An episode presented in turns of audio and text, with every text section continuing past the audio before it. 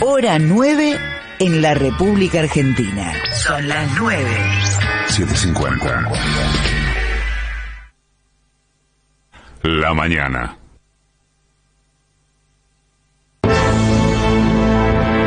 Buen día amigos, qué gusto saludarlos, empezar a acompañarlos en la AM750 después de la García, que programa el de hoy, ¿eh? y hasta que llega el mediodía con el gran panorama que conduce Guadalupe Regalsi, con todo el equipo.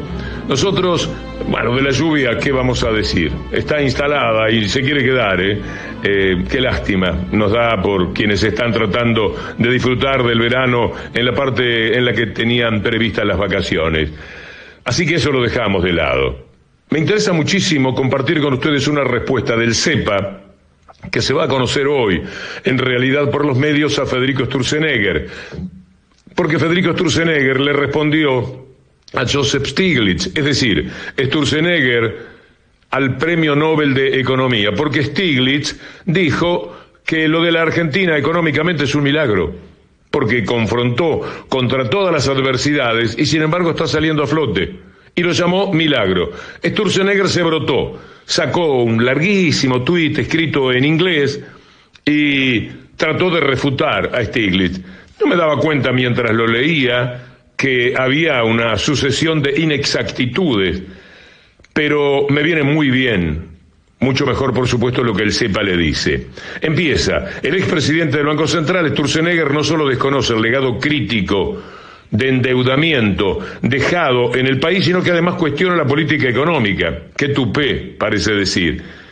Sturzenegger escribió los 22 tuits en inglés. Nosotros vamos a democratizarlo, vamos a hacer en español. Primero, podrán repetir mucho la palabra Pfizer, pero no podrán tapar que la política de vacunación en la Argentina ha sido histórica. Hoy la vacunación asciende a 83 millones 781 mil aplicaciones. Y además hubo dosis hechas en la Argentina. Es lógico que para Sturzenegger sea incómodo, pero es así. Argentina crece en pandemia, más que con Macri sin pandemia. La industria está mejor que en 2018, no mejor que en 2020. Mejor que en 2018 está la industria. Se usa más capacidad instalada que hace cuatro años. Y la recuperación de 2021 ha sido de las más relevantes del mundo. Datos, no opinión. Respecto a los impuestos a la riqueza, Argentina aprobó un aporte extraordinario y solidario que tenían que pagar 12.000 personas. Al oponerse, Sturzenegger queda muy clara la decisión de representación minoritaria que practican los distintos exfuncionarios de Cambiemos. Entre paréntesis, en Davos, cien mil ricos, eh, es decir, mil millonarios, están pidiendo que les cobren impuestos. Hay un poco de susto también, es que se les ha ido mucho la mano. Algún día lo van a pagar, ¿eh? Sigue el CEPA. Para darle un marco a este debate, no faltan multimillonarios que están de acuerdo en gravámenes sobre sus fortunas. Esto está escrito, no sé si sabiendo ya lo que se dijo en Davos anoche. Y es muy interesante eh, que en el marco de creciente desigualdad global sean los súper ricos los que dicen cóbrenme impuestos, cóbrenme. Sobre los números fiscales, el CEPA dice claro que hoy hay más déficit que en 2019. Por supuesto, tanto en Argentina como en absolutamente todo el mundo. Quizás Sturzenegger no lo sabe. Hubo una pandemia. Países como Estados Unidos tienen un déficit de dos dígitos, 15% en 2020 y 13% en 2021. Acá tengo un título muy importante que dice déficit fiscal de Estados Unidos es el mayor desde la Segunda Guerra Mundial. En uno de los tuits hay críticas al previaje. A Sturzenegger le da por criticar que el programa es pro rico, pero a Sturzenegger no le interesa defender a los más ricos del maléfico impuesto a las grandes fortunas, o será que solo defiende a los ultra mega ricos.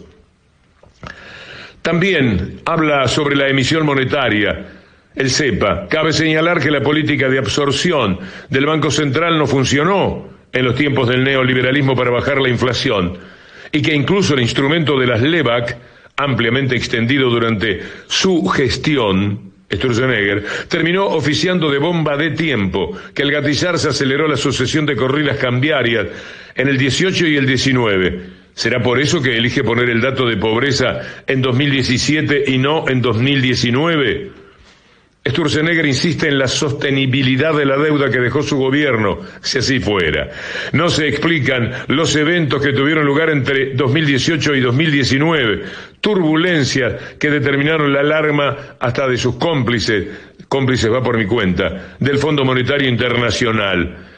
El riesgo país que el expresidente Sturzenegger del, del Banco Central señala como una deriva negativa de la administración de Alberto Fernández llegó a ubicarse en 2.000 puntos mucho antes de que asumiera el actual gobierno, dice el CEPA. Como no podía ser de, de otro modo, en el último tuit equipara la importancia de la deuda en dólares y la deuda en pesos. No es lo mismo. Lo repetimos, no es lo mismo. En un país que carece de los dólares suficientes, darse el lujo de endeudarse en dólares solo agrava el cuadro de situación.